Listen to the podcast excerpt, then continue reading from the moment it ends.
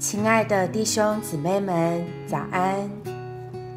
今天的李长寿文集分享时光，我们要和大家分享恩赐与功用的不同。信息中说到，每一个肢体都是给身体的恩赐。如果主没有给我一个胃，我怎能接受食物进来呢？甚至舌头也是从主这神圣的赐予者而来的真实恩赐。我们有多少次感谢主赐给我们舌头呢？我们享受多种不同恩赐所带来的好处，但我们可能从未感谢主这赐予者。然而，如果我们失去了身上其中一个肢体，我们就会领悟，那个肢体真是一个恩赐。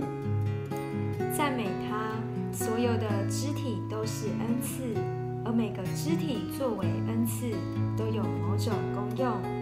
耳朵是恩赐，鼻子是恩赐，两片嘴唇是恩赐，但功用各有不同。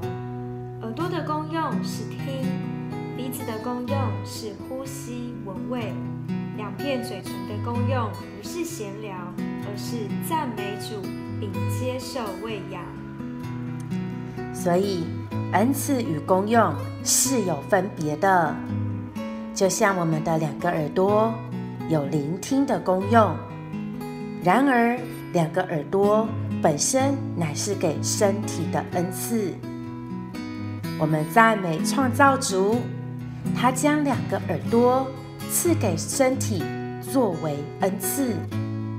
如今，两个耳朵这恩赐有聆听的功用，但这功用乃在于生命的长大。婴孩的两个耳朵有生命，但这两个耳朵不够长大。原则乃是身体上各部分所有的功用都需要某种程度的长大。当肢体长到某个程度时，就有正确的功用。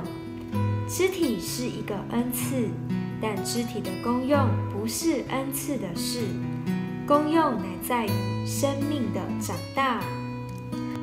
亲爱的弟兄姊妹，我们每一个人都是给身体的恩赐，但我们还需要借着生命长大，好叫我们能够在身体里。做活儿进功用的肢体，感谢主，谢谢您今天的收听，愿您有美好的一天。